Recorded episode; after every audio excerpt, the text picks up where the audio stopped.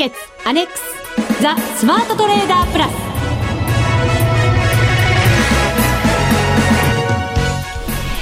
全国のリスナーの皆さんこんにちは。内田まさです。この時間はザ・スマートトレーダープラスをお送りしていきます。まずは福福コンビご登場いただきましょう。国際テクニカルアナリスト福永博之さん。こんにちは。よろしくお願いします。マネックス証券の福島正さんです。こんにちは。よろしくお願いします。よろしくお願いいたします。お願いします。えー、さて第13回 FX ダービーもいよいよ終盤です。はい。はい。皆さんいかがでしょうか？それにしても荒っぽい相場が1週間続いたんじゃないですか？荒っぽかったですかね？荒っぽかったですよ。あのユーロの動きまあ見そうですました、ね。ユーロは確かに動きましたからね。動きました。うん。そんな1日で2円3円簡単に動かれちゃ なんか最初から言い訳から入ってるようにしか聞こえないんですけどどうなんですかね？荒っぽい荒っぽいという言葉から入ってね。もう勇気を振り絞って今日の朝起きて勇気を振り絞って電車に乗って この時間を迎えたというのに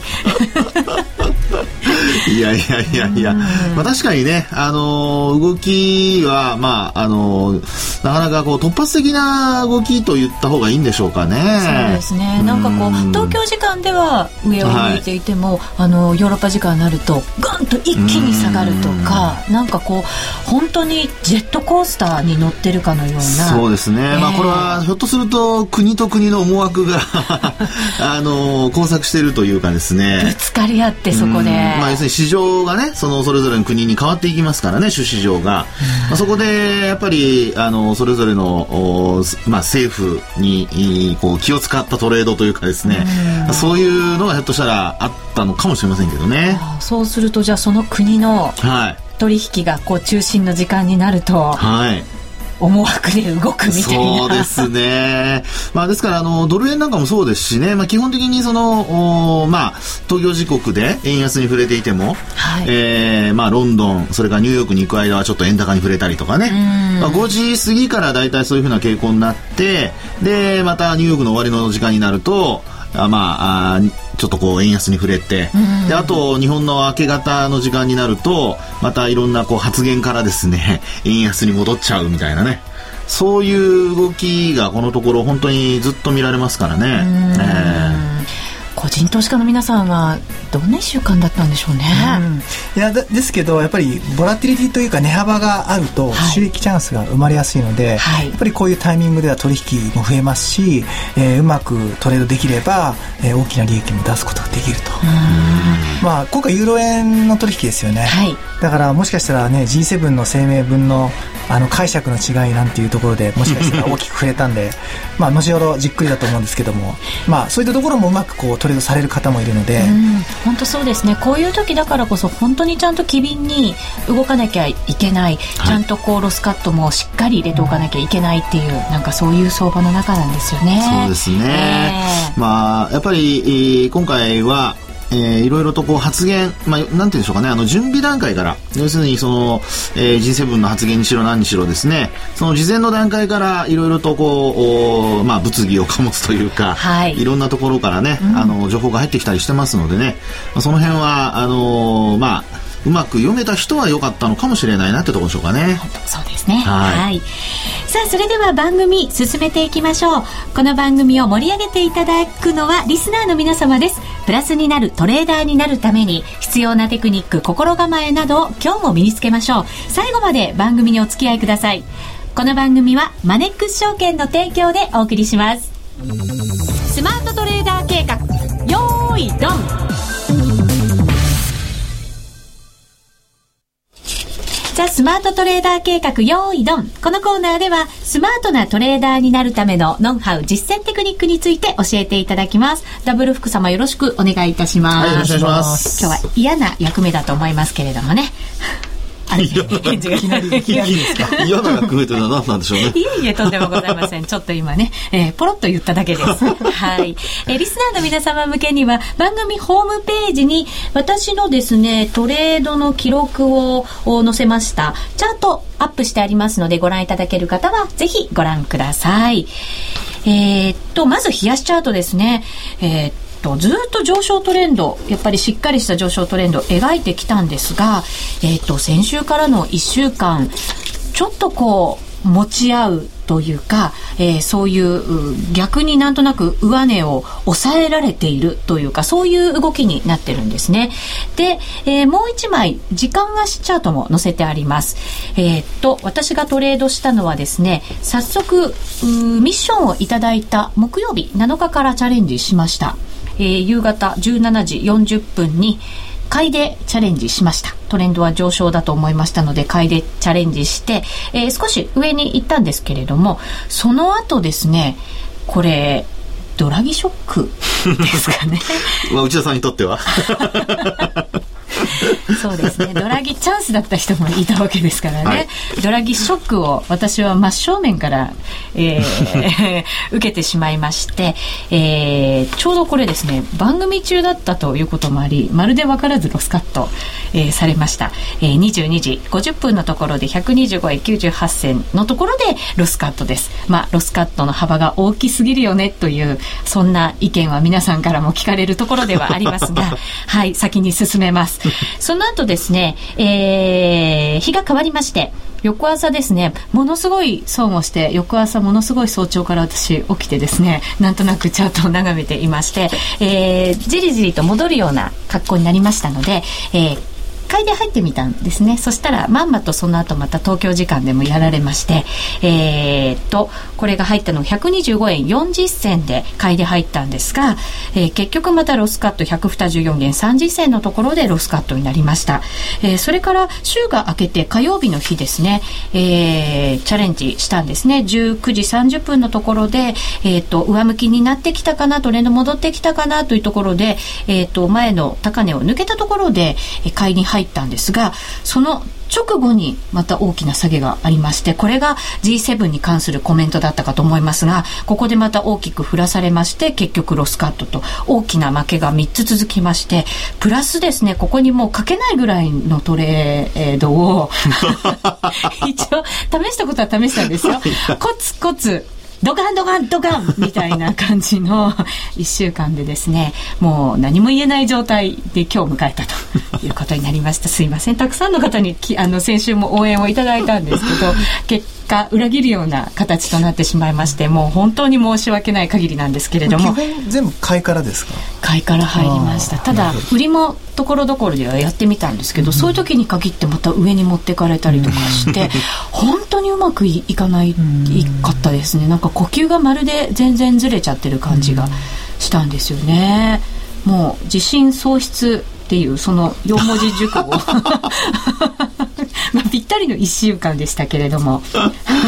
いやそうですね。まああのー、今回のトレードでですねやっぱりちょっと気になってったのは、まあどうでしょうかね、その、あのトレンドを、これまで内田さん、冷やしのトレンドでですね、はい、あの、まあ、あこう、中長期の上向きのトレンドがずっと続いている中で、あの、買いから入ってこう、まあ、うまくいっていたというパターンだったんですよね。でそれが今回、えー、まあ特に、その、どちらかというと、えー、内田さんの場合、今回はこう、イベントリスクを取っちゃったという形、結果にはなっちゃってますよね。そうですね、はい、まあ確かにヨーロッパでいろんなイベントがあったんですけどここまでコメントが影響を実はするとは正直思ってなかったんですね。そうですね、えー、まあでもまあ先週ねあの放送終わった後にあのまあドラギ総裁の発言そのドイツの話を交えてちょっと私は言ったつもりだったんですけどね。まあその辺は内田さんにはちょっと伝わってなかったのかなっていう ちょっとその辺はありますけどまあよしとしてですね、えー、まあ以前放送聞き直してみます。は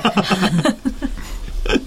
あのまあ、いずれにしてもですね、えー、ちょっとこう、トレンド、特にこの冷やしの中でのトレンドの動きが、はい、あの、ちょっと変わって、で、なおかつ、ちょっと早めにこう動く、動いてるっていうんでしょうかね。早めというのは、その値幅が、あの、結構動いているので、大きかったですね。ね、その分スピードが速くなってるっていうところはあるのかなっていうところはあるかと思うんですよね。はい、ですので、えー、まあ、あ今回、その買いから入って、あと、そのロスカットの値幅もね、先ほどお茶さん自分でもあの話してましたけども、ちょっと広すぎたかなというね。でこれは多分その考え方としては、えー、まあ、これまでもその一旦大きく下げたとしても、まあ、買いでこう戻してくるのではないかという、そういう、えー、頭があったんじゃないかと思うんですよね。勢いの強さも見ていたので、はい、えっ、と、変なところでロスカットされるのは嫌だなっていう頭が正直働いてましたね。はい、そうですよね。まあ、ですから結果的に、その、まあ、あ広くしてしまったことが、えー、逆に、えー、こんなあちょっとこうマイナス幅が大きくなってしまうと。ただでもこれで見てるとですね、まあ、このロスカットその後、結果的にはずっともっと下がってるわけじゃないですか。はい、と考えると、あの、ロスカットの考え方としては、まあ、広くしてしまったことは間違いだったかもしれないんですけども、結果的にはもっと下がっているので、まあ、そういう意味では、あの、ロスカットの、まあ、あ幅は別として、やっぱりきちんとロスカットを入れていた、入れていたってこと自体は、まあ、問題ないと思うんですよ。うん、ただ、あのまあ、トレンドが、あ日足の中で、まあ、日中の中でのトレンドが変わってきたっていうところが、あのまあ、ちょっと今回の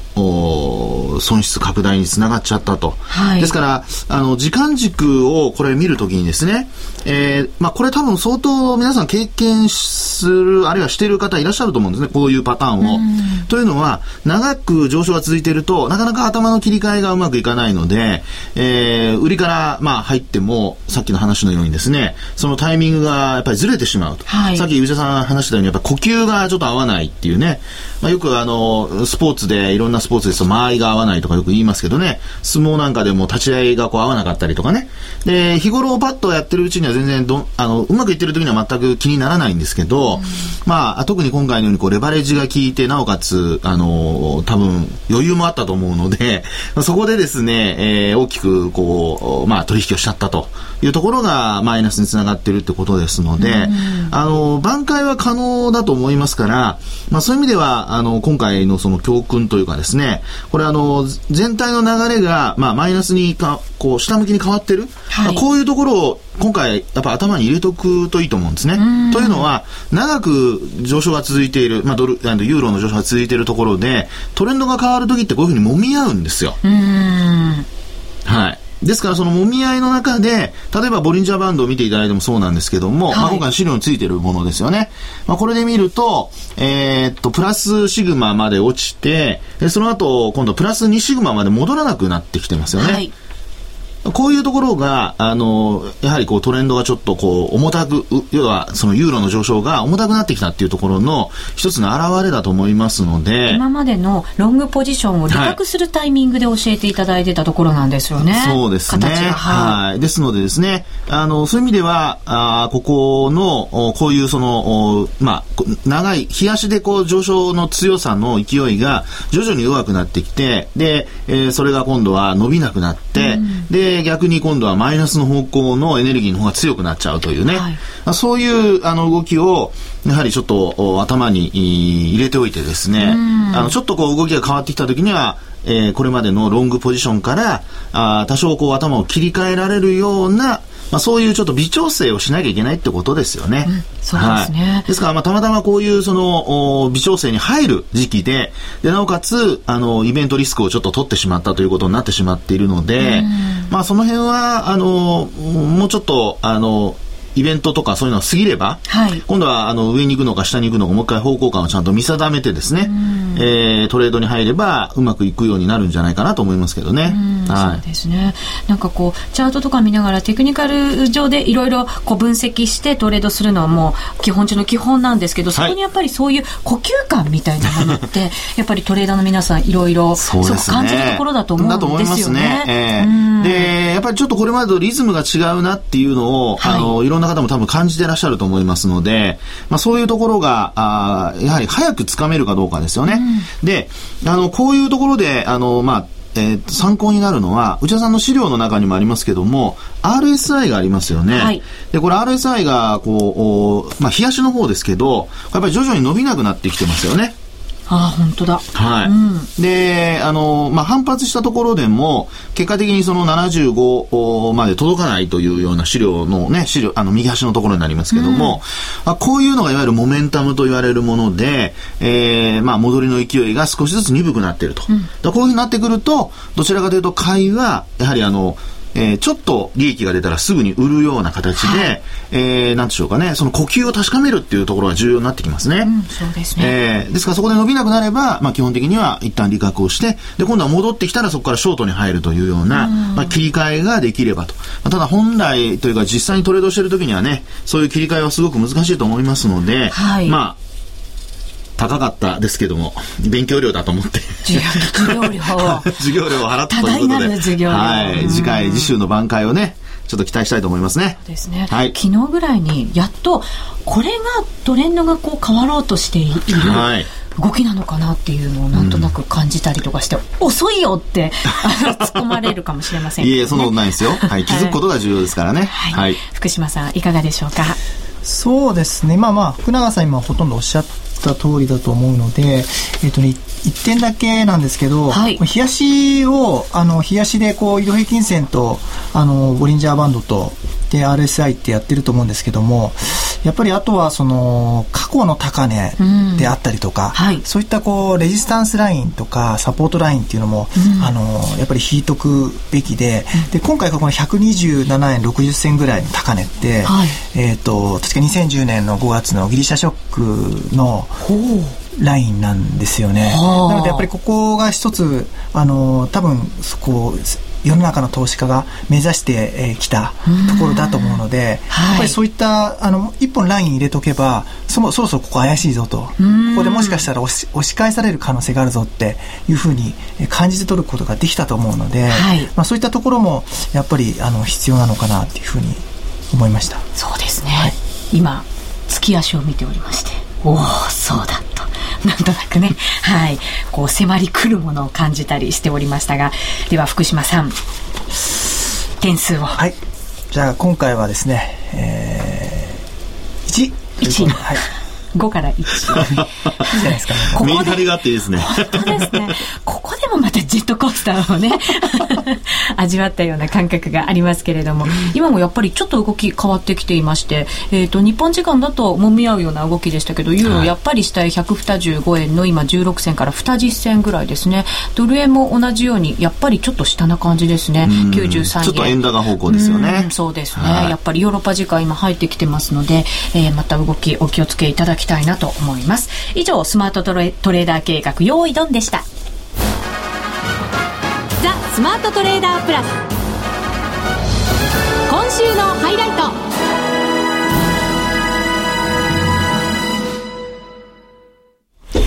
ザ・スマートトレーダープラス今週のハイライトです。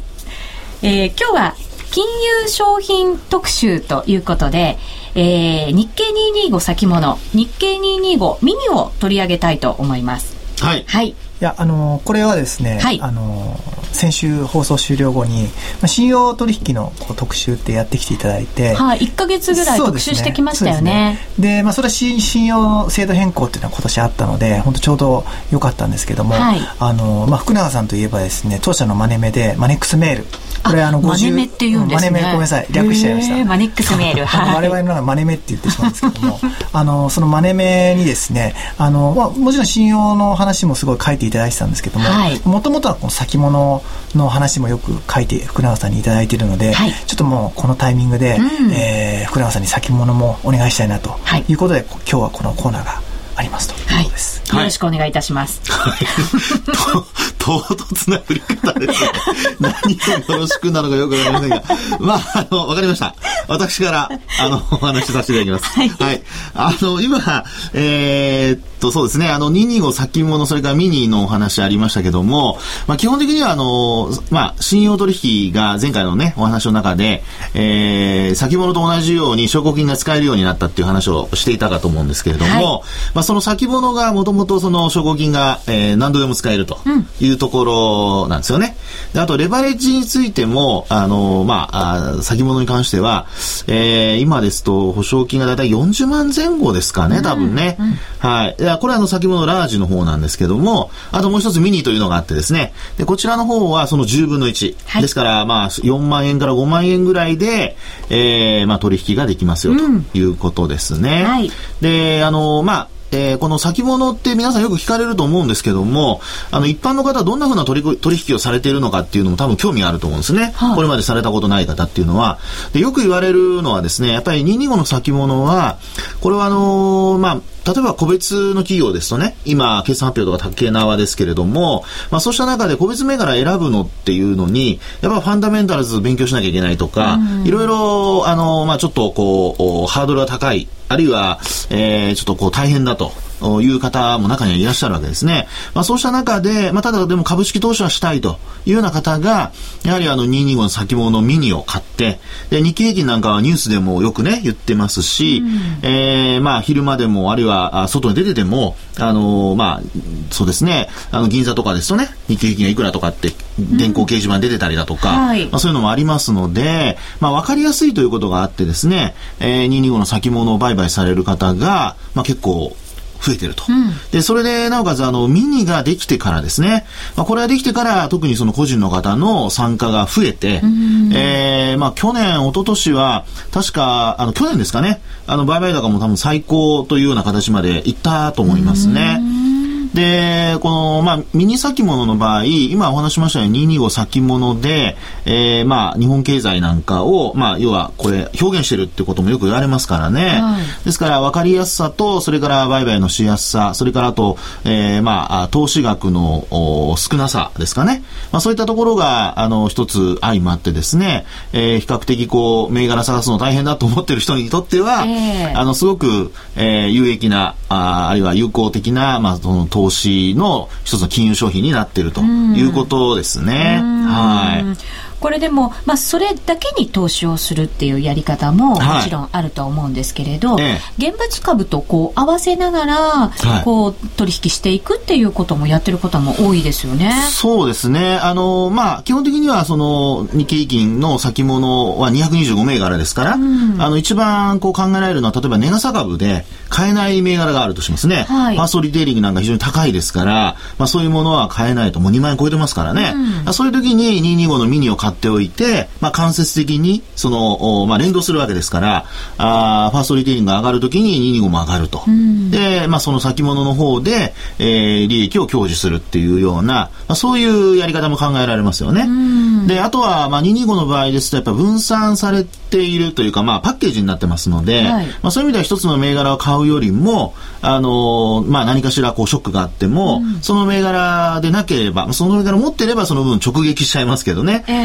えー、一つのなんかどっかの企業が何かしら悪い話があったとしても、225で分散されている形になりますので、うん、まあ、そういう意味ではショックも和らぐということになりますよね。ですので、まあ、そういう意味ではやっぱりリスク分散というところで言っても、まあ、225の方が、はい、あ多少こうね、カバーできるということが考えられるので、まあ、そういう意味でもやっぱり225を取引する方もいらっしゃると。現物と合わせてね。ということだと思いますね。逆に、個別をやるよりはリターンがちょっと少ないんじゃないのって思われる方もいるんじゃないですか？これはですね、リターンの考え方なんですけども、先ほどもお話しましたように、例えばその、えー、まあ、5万円ぐらいの投資額ですよね。うん、まあ、それで、例えばこれ、あの、ミニですと100倍なんですね、価格の。で、5円刻みで動きますので、まあ、5円動けば500円。うんで、10円動けば1000円という感覚ですよね。そうなると5万円で一つの銘柄を買って、で、まあ、例えば1000円利益を得るためには、まあ、それなりにこう動かないといけないですよね。うん、ですので、まあ、投資額からすると、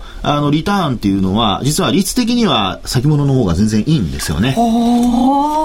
はい。そうなんですね。そうですね。ですから、例えば1000円利益上げようとして1株のやつを買ったとすると、まあ、それでも例えば10万、20万、っていうようなことになるとすると、うん、もう先物の方がレバレッジ効いてますので、まあ、そういう意味では先物の方がリターンは大きくなるということになりますね。投資額に対してのリターンですね。はい。そうすると福島さん、有効に使っていただきたいですね。もちろん、はい、そうですね。うん、なので、まあ、当社では、あのー、やっぱり以前から池2号先物って力入れていて、はい、で、まあ、もちろん手数料が一番重要なんですよね。うん、あの本当手数料とツールが良ければまあ、大体トレードでできるっていうことなのでその手数料がですねあの当社の場合ミーの方が1枚あたり52.5円でなんとラージの方はですね1枚あたり346.5円という非常にこれ安いですよね。でも、あのーずっと以前からこの手数料体系でやってきているので、まあ、お客様も非常にこう日経225先物に関しては当社でやっていただいているお客様が非常に多いと。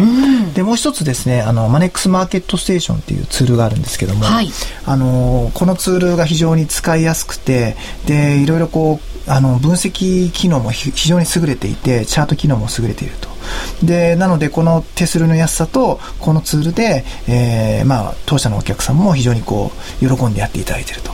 いうところが現状です。なるほど。はい。先物をやるならマネックス証券でと。はい。ぜひ皆さん覚えていただければと思います。続いてはこのコーナーです。みんなで参加。今週のミッション。さあ、それではこのコーナーでは福島さんから、えーこれまでの1週間のランキング、そして今後1週間のミッション合わせて発表していただきましょう。はいまずはランキングからです。はい。えっ、と、じゃあお名前だけ言いますね。は第10位、居眠りくまさん。えー、居ね居眠りくまさんですね。かわいいですね。居眠りくまさん550万円のプラスですね。第10位全然居眠りしてないですねすごい。素晴らしいですね。えっ、と、第9位がなにわ出身の巨人ファンさん。いえー第8位が MWLK21 さん。えー第7位がとりあえず中志さん。えー第6位が黒さん。第5位が梅ちゃん先生さん。えー第4位が、また出ましたね、金玉きるなさん。はい。はい。そして第3位、アリスさん。はい。はいえー1190万円のプラス。はい。えー第2位、顧問は米、あ、えー、国つぶしさん。えー1670万円のプラス。そして第1位がですね、先週1位の内さんではなくて、なくて、はい、出遅れさん、1930万円のプラス。おお1900万円。久々ですね、これね。そうですね。素晴らしい。うん。どうですか、内田さん。この1位の座を奪われたっていうこの感想は。もうこれはですね、自分、自己責任なので、もう何とも言いようがないですね。でも、はいあれ、ベスト10に入ってませんでしたかね？落ちちゃいました。笑い事じゃないですよね、いやいや本当にいやいやいやねいや。えーじゃあ、内さんの順位もう発表しちゃいましょうか。はい、お願いします。えー、内さん、えー、それでもですね、それでも上位です。はい。はいえー第35位、おはい。えー、プラス279万2765円。はい。